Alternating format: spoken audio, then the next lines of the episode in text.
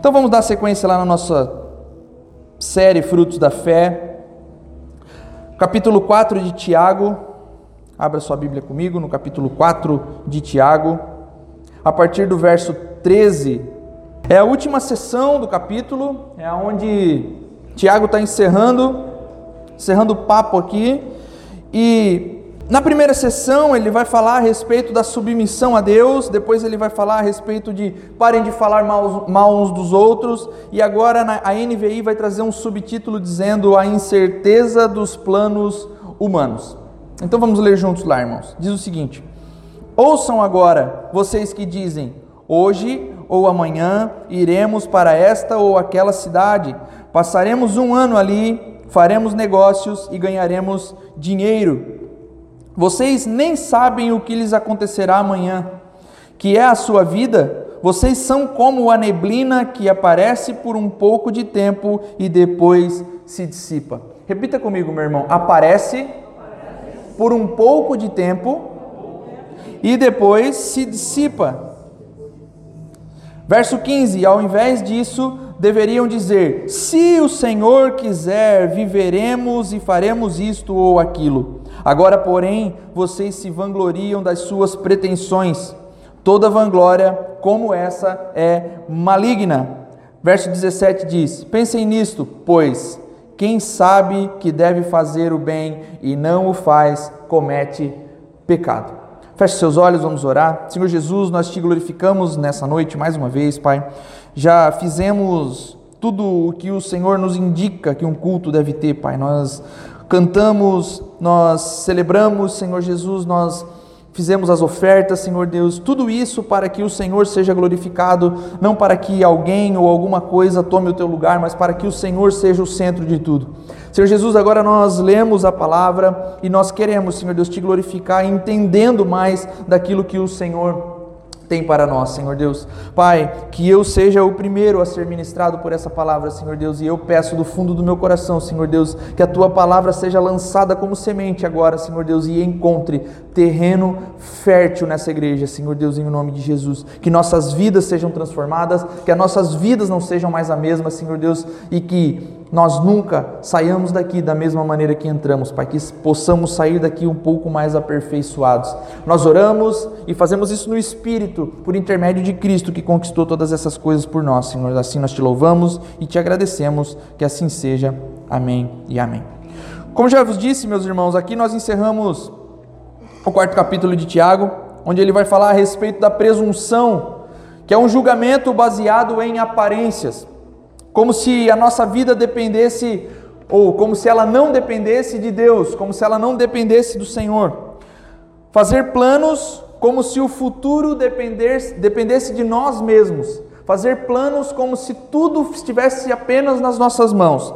E Tiago começa o capítulo 4 falando de uma guerra que existe contra uma guerra que, que existe dentro de nós, de prazeres e de coisas que guerreiam dentro de nós, e vai falar também de uma guerra contra Deus. Então ele inicia o capítulo falando dessa guerra contra Deus e encerra falando da boa, perfeita e agradável vontade do Senhor para as nossas vidas. Esses dois temas, meu irmão, eles estão totalmente relacionados e o Warren Wiersbe fala o seguinte aqui: um cristão fora da vontade de Deus, em vez de tornar-se um pacificador, ele torna-se um agitador. Vamos entender isso. Pode até soar estranho, meu irmão, mas o fato é que em nossos dias nós temos visto muito, muitos cristãos, ou que se dizem cristãos, né, que falam e que, que professam uma fé que às vezes não é a fé no Cristo das Escrituras, é, fora da vontade do Senhor, fora daquilo que Ele tem como objetivo, como plano, como caminho. Então nós estamos, falei há pouco aqui, não tire a frase fora do contexto, porque quando nós falamos a respeito de que o Senhor Jesus fez tudo e nós não precisamos fazer nada, as pessoas levam então a, a, o intelecto burro, né? Nós somos burrinhos mesmo, né? A gente leva o nosso intelecto a pensar o seguinte: se Jesus fez tudo, eu não preciso fazer nada. Então eu posso continuar a minha vida levando ela do jeito que eu bem entendo. Só que não é isso que Jesus está falando, né? Jesus está. Nós temos a, a, a ideia de que Uma vez que Jesus fez todas as coisas por nós, nós somos salvos pela fé, mediante a graça, agora nós precisamos viver uma vida reta, íntegra, diante daquilo que Ele deseja para nós. Então nós não podemos viver como eu bem entendo, e é aquela frase que eu tenho falado em muitas reuniões: liberdade não é viver como eu quero, mas viver como eu devo. Liberdade não é fazer tudo o que eu quero, mas é fazer aquilo que eu devo fazer. E existe algo que eu devo fazer. E na carta de Tiago nós vamos vendo uma, uma, uma, umas aplicações muito práticas com relação a isso. E ele vai dizer que cristãos professos dizem ser cristãos, frequentam uma igreja, fazem parte de uma membresia, mas estão fora daquilo que é a vontade de Deus para nós. É cristão de, de intelecto, é cristão sem cruz, professa um Cristo genérico. O que, que é genérico? Faz o mesmo efeito, mas é mais barato. Esse Cristo, esse Cristo que eu sigo aqui, ele faz o mesmo efeito do que aqueles do, dos cristãos lá, mas ele é mais baratinho. Eu posso continuar a minha vidinha do jeito que eu eu posso viver fazendo os meus planos fora da vontade de Deus. E é a ideia que Tiago vai dizer aqui: não, nós não podemos fazer isso, lidar com as coisas dessa forma, levar a vida dessa forma. O fato é que submeter-se à vontade de Deus é sempre o melhor a se fazer. Querer estar no centro da vontade de Deus, se é que a vontade de Deus tem um centro, essa ideia do centro da vontade de Deus é meio complicada, mas querer estar no meio daquilo que o Senhor quer é sempre o melhor, é o lugar mais seguro. É sempre o, lugar, o melhor lugar a se estar. Não significa não ter dores, não significa não sofrer, não significa não ficar doente, não significa todas essas coisas. Mas querer fazer as coisas de acordo com o que Cristo quer, o que Deus deseja, estar no centro da sua vontade, é sempre o lugar mais seguro a se estar. Ponto. Ah, eu não entrego a minha vida ao Senhor porque eu tenho medo que Ele possa me pedir alguma coisa que eu não possa fazer. Deus nunca pede algo que nós não podemos fazer, meu irmão. Perceba, percebe que no decorrer da história, homens morreram, foram martirizados por Cristo. É difícil, mas o homem podia fazer isso. Podia tornar-se fiel, podia, ou tornar-se não, ficar fiel, estar no centro da vontade de Deus, fazer o que Ele deseja que seja feito, independente das consequências, porque fazer a vontade de Deus e estar com Ele em todas as situações nos gera muitos problemas. É a família que fica bravo, é os, os amigos de trabalho que falam que a gente é alienado, é sofrer por vezes alguma chacota, alguma piada, mas ainda assim estar no centro da vontade de Deus, fazer o que Ele deseja, é o melhor lugar e o lugar mais seguro da terra. Tiago não está falando, meu irmão, contra o planejamento sobre projetos futuros, é aquilo que nós devemos e, e queremos fazer, né? Sobre se preparar, sobre estudar, sobre trabalhar, sobre querer ter uma casa. Tiago não está falando a respeito disso. Mas o que ele está falando é sobre não levar em conta a soberania de Deus. É não levar em conta que o Senhor é dono de todas as coisas, que o Senhor é e está em todos os lugares. Perdeu-se a ideia de soberania de Deus. Perdeu-se a ideia de que o Senhor controla todas as coisas. Perdeu-se essa ideia. E Tiago está tentando nos trazer de volta a ideia da soberania de Deus. É colocar-se no lugar de é, perder essa ideia e dizer assim que nós vamos fazer as coisas de acordo com como eu bem entendo, eu vou seguir os meus projetos e seguir a minha vida de acordo com como eu bem entendo, eu não preciso de Deus, eu não preciso de ninguém. É colocar-se no lugar de Deus, é brincar de Deus, é crer que nós podemos fazer as coisas sem o Senhor. Eu vinha para cá e nós estávamos escutando uma música do, do, do Capital Inicial. Ai, que blasfêmia, né? Mas nós estávamos escutando aquela música Procuramos Independência. Procuramos independência, acreditamos na distância entre nós. E eu sou desse louco que tenta ver Deus em tudo, assim, sabe? E essa é a ideia do ser humano. Nós procuramos independência o tempo todo. Nós procuramos ser livres o tempo todo. Nós procuramos nos livrar do Senhor o tempo todo. A ideia do século é dizer: eu não preciso de ninguém, eu não preciso de você, você também não pode precisar de mim, porque nós procuramos independência, e se nós não precisamos um do outro, nós estamos dizendo a Deus: eu não preciso de você também. Eu posso levar a minha vida, eu posso caminhar sem você, ó Deus. É colocar-se no lugar de Deus. Ainda que nós não falamos não sai isso da nossa boca, nós não precisamos de Ti, ó Deus, mas nós fazemos os nossos planos, fazemos os nossos projetos, planejamos a nossa vida para que nós possamos fazer as coisas sem depender de ninguém e não depender de Deus. E Tiago está trazendo isso à tona aqui. Colocar-se no lugar de Deus, meu irmão, é o que tem nos deixado mais doentes na atualidade. Brincar de Deus é achar que nós conseguimos controlar tudo e todos, quando na verdade não. É achar que está tudo sob controle. Não. Existem coisas que fogem do nosso controle, existem coisas que nós não temos ação sobre ela, existem eventos que bagunçam o nosso planejamento, existem coisas que, que, que fogem do nosso controle de uma forma tão, tão absurda que nós não conseguimos nós ficamos perdidos e doentes e ansiosos. Meu Deus do céu, não, o que, que eu vou fazer agora? Sim ou não? Eu sofro de crise de enxaqueca, meu irmão. Hoje eu estava com uma e eu falei, mano, o que, que será desse dia? Já estava pensando em quem eu botaria para pregar no meu lugar. Dei alguns nomes. Descartei todos, né, sacanagem? Tomei uma readinha e falei, Senhor, seja o que o Senhor quiser, como o Tiago diz. Nós precisamos confiar em Deus, meu irmão, para todo e qualquer projeto, para toda e qualquer decisão. E Tiago já nos exortou a usar a sabedoria que vem do do alto, a sabedoria que vem de Deus.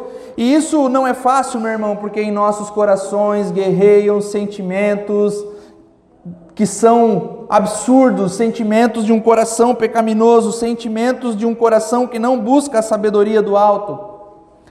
A minha solução para os problemas são melhores. Eu sei o que devo fazer, está tudo sob controle. É o que nós dizemos a nós mesmos. Mas nós sabemos, meu irmão, que não está e que existem eventos incontroláveis e que abalam os nossos planos e que fazem nós perdermos o rumo. Eventos que estamos diante dele e ficamos sem ação e vamos precisar de uma sabedoria que vem do alto. Analisa comigo o texto aqui, meu irmão. Eclesiastes 7, do 2 ao 4. Eclesiastes 7, 2 ao 4 diz o seguinte: É melhor ir a funerais que ir a festas. Afinal, todos morrem e é bom que os vivos se lembrem disso. Eclesiastes já foi um, um, alguém já escreveu um livro dizendo que era o livro mal, mais mal-humorado da Bíblia, né? Então é é melhor ir em funerais do que ir numa festa, porque todos morrem e vo, vocês precisam se lembrar disso o tempo todo, ó humanos. A tristeza é melhor que o riso, pois aperfeiçoa o coração. O sábio pensa na morte com frequência, enquanto o tolo só pensa em. Uh! Festa! Vou viver mesmo, eu só vivo uma vida. E é isso aí. No fundo ele pensa na morte, né? Eu só vivo uma vida, vou morrer daqui a pouco. Mas vou. Mas o sábio, aquele que busca a sabedoria do alto, vai pensar na morte. Porque a morte é um desses eventos, que, meus irmãos, que nós não temos como controlar. Morreu, o que, que vai fazer? Os mais frios dizem terra, né? Morreu em terra. E se existe algo, meu irmão, que nos causa reflexão, é quando alguém próximo a nós morre e nós então começamos a pensar nisso assim e ficamos espantados, e a primeira declaração que fazemos é parecida com o verso 14. Acompanha comigo lá. Quando alguém próximo a nós morre, o que, que nós falamos? Meu Deus, a vida é um sopro. E olha o que o Tiago fala lá. A vida é como a névoa ao amanhecer, aparece por um pouco de tempo e logo. A vida é como essa névoa, a vida é um sopro, ela é rápida passa rápido, começa rápido, acaba rápido, é momentânea, não dura muito, é passageira. E isso, meu irmão, É louco para nós pensarmos nessas coisas, pensarmos na morte, refletirmos na morte, mas é sábio pensar na morte e pensar assim: daqui a pouco eu não estarei mais aqui, daqui a pouco esse corpo corruptível se vai e eu não estarei mais aqui. Por isso que Eclesiastes vai dizer: é melhor ir num funeral do que numa festa, porque lá buscamos reflexão e os crentes buscam muita reflexão quando alguém morre. Caramba! Porque Jesus pode não voltar amanhã, mas você pode não estar mais vivo amanhã. Então nós precisamos de fato refletir nisso. Não está, meu irmão, tudo sob controle. Ou não está tudo sob o nosso controle. Está tudo sob o controle do Senhor. Está tudo sob o controle de Deus. E no texto é, de Eclesiastes aqui, o autor fala sobre como o tolo só pensa em se divertir enquanto o sábio pensa na morte. A sabedoria do alto, meu irmão, melhora a nossa qualidade de vida porque nos faz pensar como tudo está nas mãos de Deus. Buscar a sabedoria do alto faz nos refletir de que, caramba, tudo está na mão de Deus. Deus não é pego de surpresa. Deus não. É, até o fato da redenção. Meu Deus, pecaram, agora eu preciso mandar um Cristo para resolver essas coisas. Não! A Bíblia já nos fala que o cordeiro foi emulado desde antes da fundação do Antes do mundo ser mundo, Deus já havia mandado o Cordeiro. Antes de o mundo ser fundado, o Cordeiro de Deus que tira o pecado do mundo já havia sido enviado. Porque se nós seguimos e temos a consciência de que o nosso Deus está fora do tempo, amém? Ou não? É um Deus no tempo. Não, é um Deus acima do tempo, fora do tempo, atemporal. E se nós temos a ideia e a visão de um Deus atemporal, de um Deus grande, que vê tudo, que já viu o pecado aqui, viu que mandaria o cordeiro aqui, precisaria mandar o cordeiro, viu todas as coisas, imaginou todas as coisas, é porque tudo está sob o controle de Deus. Não está no seu controle, não está no meu controle, mas está sob o controle do Deus Criador. A vida é feita de eventos, a vida é feita de lugares, a vida é feita de pessoas. A vida está no tempo e submetida ao tempo, mas o Deus atemporal não. O Deus criador de todas as coisas não. Quando estamos em Deus, as coisas passam a ter um outro sentido, uma nova expectativa, uma nova perspectiva, outra esperança, e isso inclui as coisas físicas. Porque quando nós vimos alguém, encontramos alguém que é muito crente, que é realmente convertido, que anda com Deus verdadeiramente, que anda no centro da vontade de Deus, parece que as coisas terrenas elas têm outro valor. Parece que as coisas terrenas elas já não têm aquela graça. Porque quando nós estamos com Deus, até as coisas terrenas elas ganham outro significado, ganham uma outra forma de pensar. Sem o Senhor, meu irmão, estamos no mundo hostil, louco, vivendo apavorados pela incerteza, apavorados porque a gente não consegue entender direito tudo o que acontece nesse mundo. Como diria o Renato Russo, meu Deus, hoje eu tô. Ah. Como diria o Renato Russo, vocês não me entendem e a culpa é dos meus pais. Mas a gente também não entende que os nossos pais também não, não entendiam muito porque a culpa era dos pais deles também. Lembraram da música? Não. Você diz que meus pais não me entendem, mas vocês não entendem seus pais. Que está todo mundo muito doido.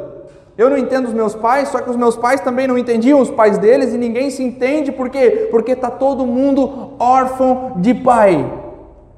Está todo mundo vivendo, procurando independência. Está todo mundo procurando viver pelas suas próprias forças. Está todo mundo procurando seguir os seus projetos. Quando Deus está dizendo e está nos chamando há muito tempo.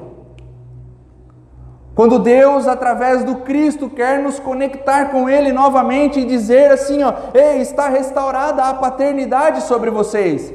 Vocês não precisam mais andar loucos e apavorados e, e, e, sem perspectiva. Vocês podem ter agora a companhia e a certeza de que o Deus, Criador de todas as coisas, está ao seu lado. E isso é possível por intermédio de da ceia, que ele da ceia, o pastor apontou para lá, de Cristo. Somos conectados com Deus através de Cristo. É por isso que dizemos que todas as coisas são para Ele, para Ele e por Ele, o culto é centrado nele, a igreja é dele, porque tudo o que Ele fez nos conecta com Deus, faz com que nós não sejamos mais órfãos de Pai, faz com que nós não andemos mais loucos e perdidos, nós temos um Pai. Ó, oh, bando de loucos, terra de apavorados, que não entendem os pais. É que os seus pais também estão perdidos. Mas eu, o Pai, o Deus Todo-Poderoso, estou aqui. E existe a ponte, porque ela já foi construída. Quem é a ponte? É Cristo. Não podemos, meu irmão, nos apartar da verdade que Cristo nos liga ao Pai. Amém? Nesse texto, meu irmão, parece que Tiago tem em mente alguns comerciantes ricos do meio da igreja que discutiam seus, é, os seus negócios e o que, que eles iam fazer e faziam planos para ganhar cada vez mais dinheiro. E não há evidência né, que, que é, eles estejam levando em conta a vontade de Deus, eles estão fazendo seus planos para ganhar muito mais dinheiro, mas não estão levando em conta que Deus é dono de tudo, é soberano e que existem coisas que fogem do nosso controle. E esses homens, meu irmão, faziam seus planos para o ano todo, mas assim como nós, não eram capazes de prever o que aconteceria no outro dia. Assim como nós não eram capazes e nós não somos capazes de prever o que vai acontecer daqui a pouco.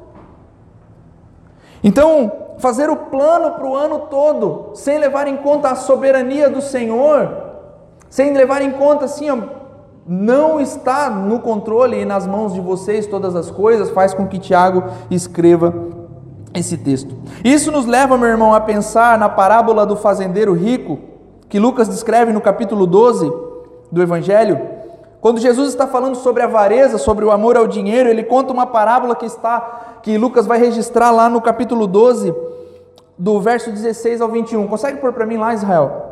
Eu quero ler junto, junto com vocês. Eu estou vendo um cabelo aqui, mano, no microfone, mas acho que não tem nada. Coloca lá para nós. Lucas 12, verso 16 até o 21.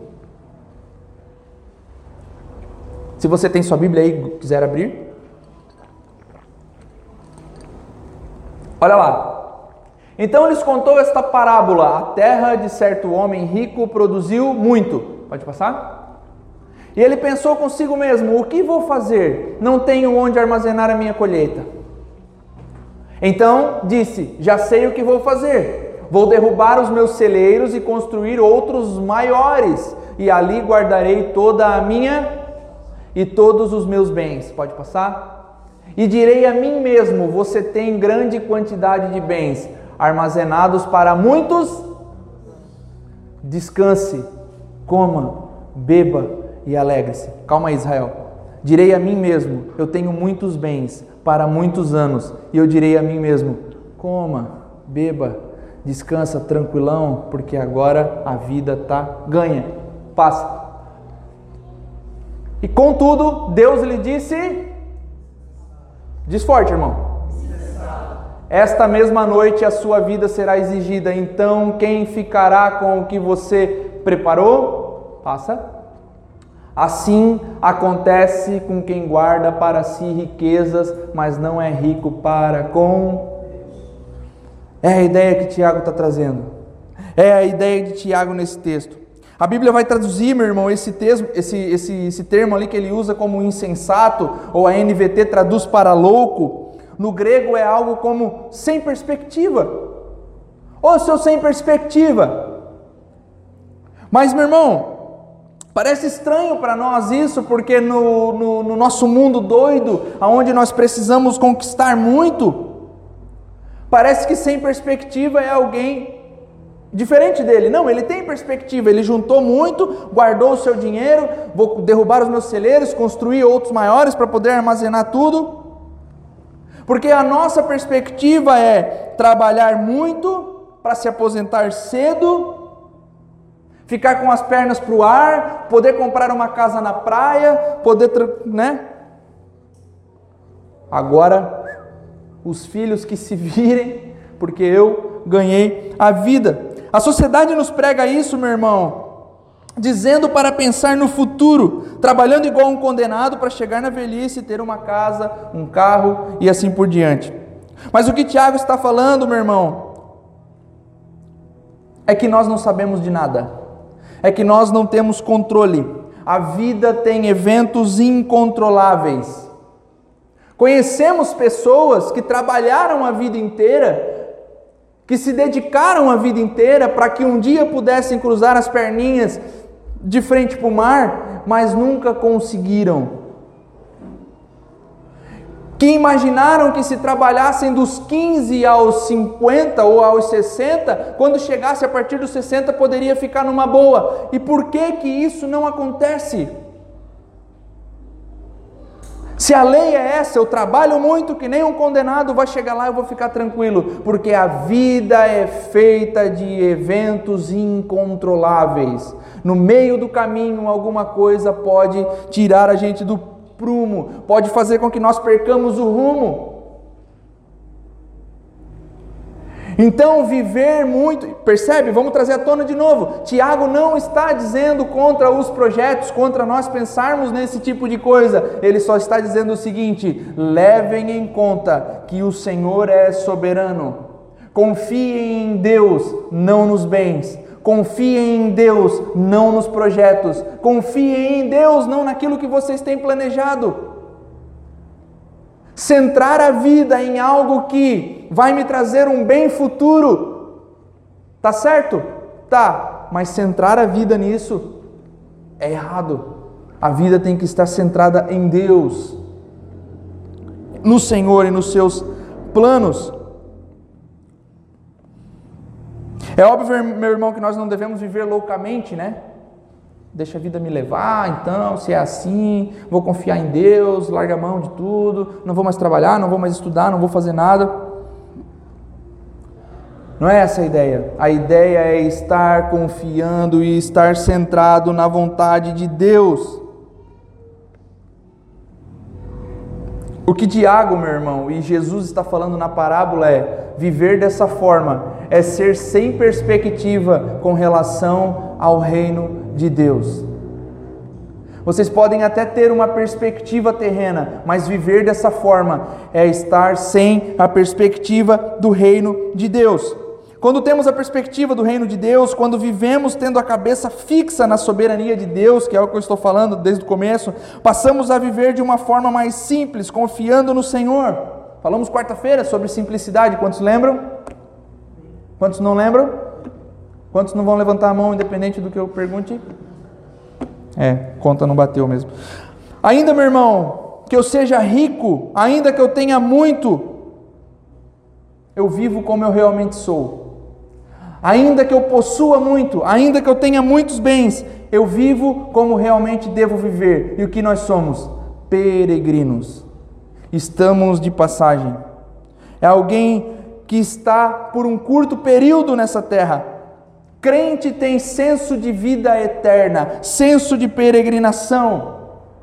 Sabendo, meu irmão, que existe mais do que aquilo que podemos ver, sabendo que existe uma realidade muito maior do que aquilo que nós podemos tocar. Tem um, conta-se uma história, meu irmão, de um homem que visitou um monge no mosteiro e reparou que o monge tinha muitas, é, tinha poucas coisas, né? tinha poucas roupas, poucos, poucos utensílios. E então ele fala para o monge assim: Nossa, como você consegue viver com tão pouca coisa? E ele fala assim: Ó, oh, eu estou vendo nas suas costas apenas uma mochila também.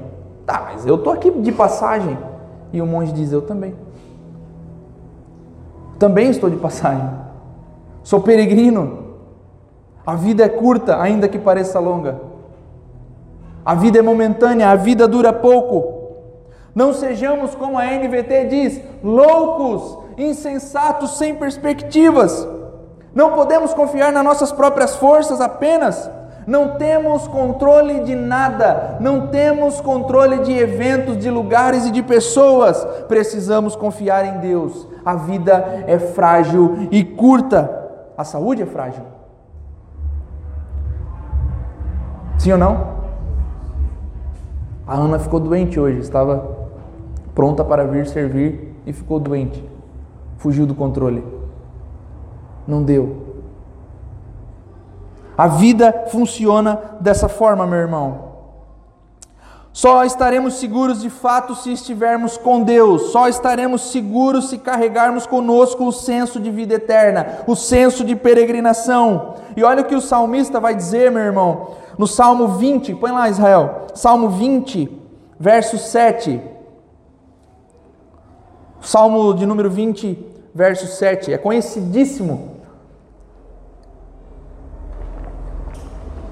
Alguns confiam em carros, outros em cavalos, mas nós confiamos no nome do o nosso Deus. Ou seja, Tiago está falando o seguinte: existem guerras dentro de nós, existem guerras de nós contra Deus. E que o, o salmista meu irmão, diante de uma guerra, não importa quantos carros de guerra você tenha, diante de uma guerra, não importa quantos cavalos você tenha. Diante de uma guerra, não importa quanto poder bélico você tem. Diante de uma guerra, importa o quanto você confia no Deus de toda a terra. Se existe uma guerra em nós, dentro de nós e contra o nosso Deus, nós precisamos vencer isso. Como? Confiando no nosso Deus. Estando diante do nosso Deus.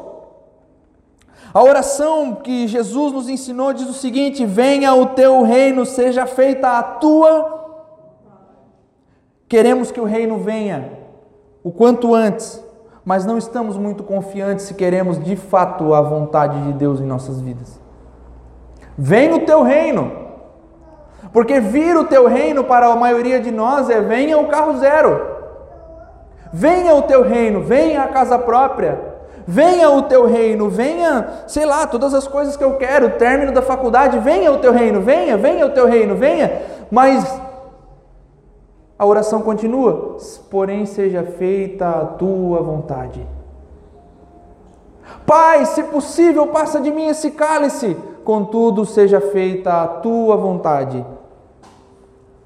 O cálice que Jesus deveria beber era o da ira, sim ou não? Foi possível passar? Não. Teve que beber o cálice da ira de Deus. E o verso 15 vai dizer, meu irmão: Seja feita a tua vontade, se o Senhor quiser, se o Senhor permitir. A tua vontade prevalece, eu me submeto à tua vontade. Não quero ser dono dos meus dias, ó Senhor. Eu quero que o Senhor seja o dono dos meus dias. Quero caminhar contigo na tua perspectiva, tendo a perspectiva de vida eterna, não perdendo o senso de peregrinação, porque no último dia eu não quero ser chamado de louco, perdeu o senso de vida eterna. Louco, confiou mais nos teus projetos do que nas minhas palavras. Louco, confiou nos seus planejamentos e não confiou nos meus caminhos. E como eu já disse, ainda que a vida pareça longa, ela é curta. Ainda que pareça que tenhamos tempo de sobra, não temos. Tiago diz: tem uma eternidade pela frente e diante disso a vida é neblina. Vem um pouco e some. É sopro. Precisamos contar os dias, pois é assim que vivemos, dia após dia. Provérbios 16, 33 diz o seguinte: As pessoas podem lançar sortes, mas a decisão vem de Deus. Um entendimento sobre isso aqui, meu irmão, é a ideia de cartomantes, horóscopos. Já viram? Bio do Instagram. Entra na bio do Instagram dos outros. Cristão, câncer. Cristão, Sagitário. Deus olha e diz: louco! Porque a nossa, a nossa essa, essa ideia, meu irmão, de prever o futuro, de querer saber das coisas antecipadamente, de querer saber das coisas, como elas vão ser, como elas vão acontecer, é loucura. é se colocar no lugar de Deus. É pecado, é querer brincar de Deus. Pastor, é pecado ler o horóscopo? Infelizmente, meu irmão.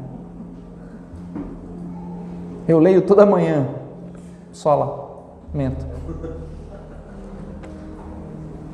Porque querer saber os eventos futuros é querer controlar o futuro, é não confiar em Deus. Querer saber o que vai acontecer lá na frente é tentar se programar de alguma maneira para aquilo, para que aquilo não aconteça. É brincar de Deus, é perder a confiança em Deus. De novo, procuramos independência, acreditamos na distância entre nós. O que, que foi o pecado original, meu irmão, se não um grito na beira do rio, independência? E Deus diz: independência, morte.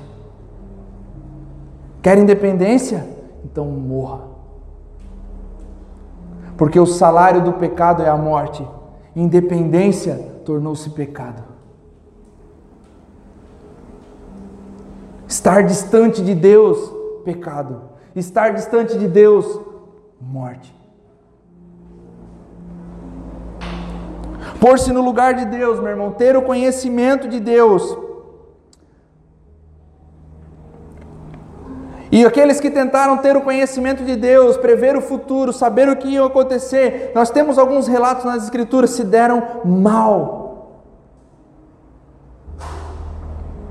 Vide Adão e Eva, né? Acabamos de falar. É o que a Bíblia chama, meu irmão, de jactância, é a arrogância de querer controlar tudo, inclusive o futuro. Homens querem controlar o mundo. Alguém falou isso, Lipe? Controla o mundo, mas não controla quem o criou. Quem falou isso? Racionais? Pá, meu Deus, hoje eu estou sem a capital, Renato Russo, racionais. Dinheiro move o mundo, mas não move quem o criou. Jactância é a arrogância de querer controlar todas as coisas. E a Bíblia diz: pecado. E Tiago então encerra o capítulo 4 com uma dura repreensão. Saber o que deve ser feito, verso 17: saber o que deve ser feito e não fazer é. O que, que diz a Bíblia de vocês? Pecado. Saber o que deve ser feito e não fazer é pecado, é rejeitar deliberadamente o que o Senhor nos diz que deve ser feito. É conhecer a vontade de Deus, é saber o que precisamos fazer e não fazer. É dizer, eu não quero, Senhor, deixa comigo. Obrigado, Deus, mas estou seguro nos meus planos. Tem coisas, meus irmãos, tem duas coisas que eu desejo falar aqui para a gente encerrar esse capítulo e encerrar a mensagem aqui. Deus prevalece sempre. Deus, ele é mais poderoso sempre. Alguém não acredita nisso? Deus está no controle de tudo. Precisamos confiar em Deus, que sabe de todas as coisas. Precisamos estar com Ele, porque dele e por Ele e para Ele são todas as coisas. Então, meu irmão, saber de Sua soberania, saber que somos peregrinos, saber que a vida é como a névoa e viver apenas para nós mesmos, para os prazeres da carne, longe dos desígnios do Senhor, é pecado. Saber que a vida é curta, saber que existe algo para além desse plano, saber que existe uma vida eterna, saber, meu irmão, que nós somos peregrinos. Mas mesmo assim, não viver como peregrinos é pecado. Se lascaram. Porque hoje vocês sabem. Não sabia, pastor. É, agora está sabendo. Se não fizer, está pecando. Ter o senso de que existe alguma coisa para além disso tudo e não viver para além disso tudo pecado. É o que Tiago está dizendo. E Tiago já nos disse o seguinte, meu irmão: que o Senhor se opõe aos orgulhosos, e viver longe dos desígnios do Senhor é orgulho. Então Deus se opõe a isso. Deus não compactua. Deus está longe disso. Então, saber e conhecer o plano maior da redenção o Evangelho, conhecer o plano maior da redenção e não viver para ele, loucos, estão errando e pecando. E tem uma outra coisa, meu irmão, um outro ponto, que é o seguinte: se planejamos as nossas coisas e no meio do caminho o Senhor nos pede algo, precisamos obedecer e deixar o nosso plano, aquilo que nós teríamos planejado, um pouquinho de lado e fazer o que o Senhor nos ordenou. Eu vou dar um exemplo para que fique mais claro. Eu planejei ir a determinado lugar, planejei fazer uma viagem, sei lá, mas no meio do caminho um irmão precisou de ajuda. O que, que eu devo fazer? Continuar a viagem? Ou ajudar o irmão? Por que, que eu devo ajudar o irmão? Porque o Senhor nos disse: amem os outros como a ti mesmo. E se tem alguém morrendo e eu tenho uma viagem para fazer, eu paro a minha viagem e ajudo meu irmão. Eu sei que isso precisa ser feito, pastor, porque né, a gente já viu algumas vezes isso. Mas o irmão precisava de ajuda e eu precisava para minha viagem, eu fui. Pecado. Infelizmente, pecado. Porque eu sei o que precisa ser feito, mas eu não faço. Deliberadamente, eu não quero fazer. Beleza? Tranquilo, meu irmão. Pecador.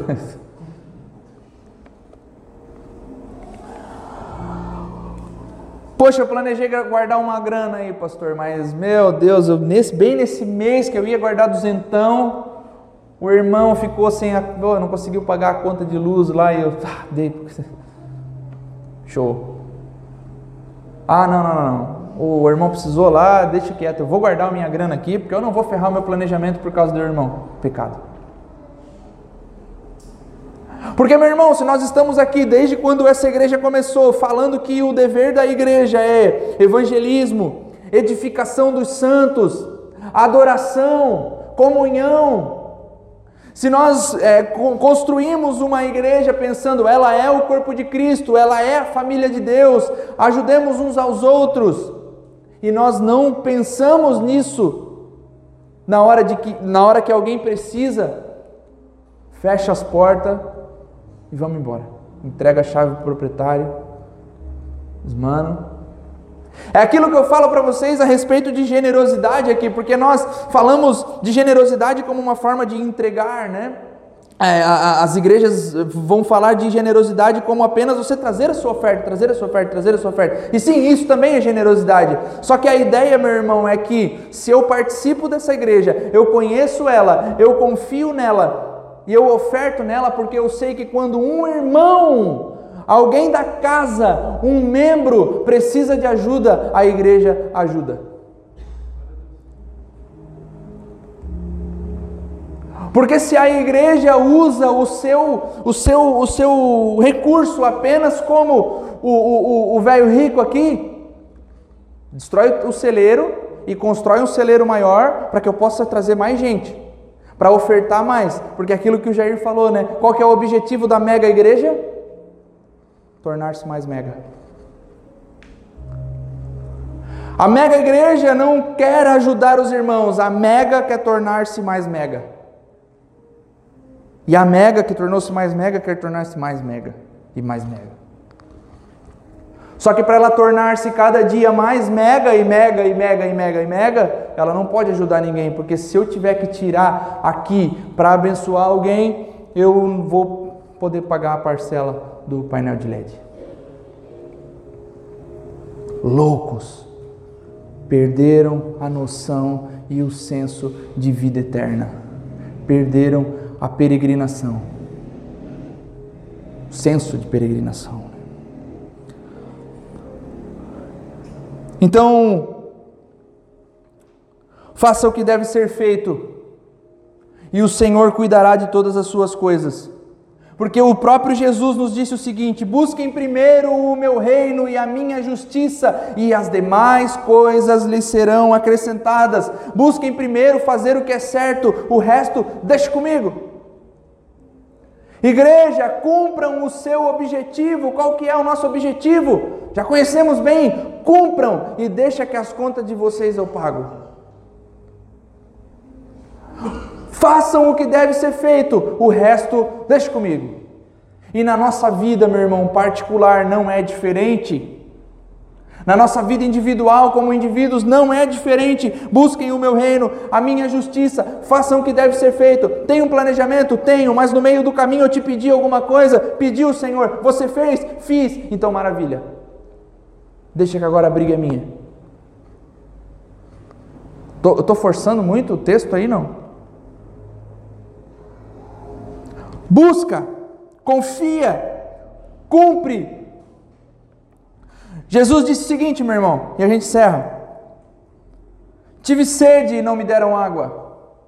Tive fome e não me deram comida. Tive frio e não me deram roupa. Quando fizemos isso, Senhor? Quando foi que tu teve fome e a gente não te deu comida? Sempre que eu mandei vocês cuidarem de alguém e vocês não cuidaram. Sempre que eu mandei vocês cuidarem do irmão e vocês não cuidaram. Sempre que o irmão passou fome e vocês não deram comida. Sempre, igreja, que vocês não cumpriram o objetivo de vocês como igreja. Diante de Deus no último dia, o Senhor Jesus, louco, insensato, apartai-vos de mim porque eu não vos conheço.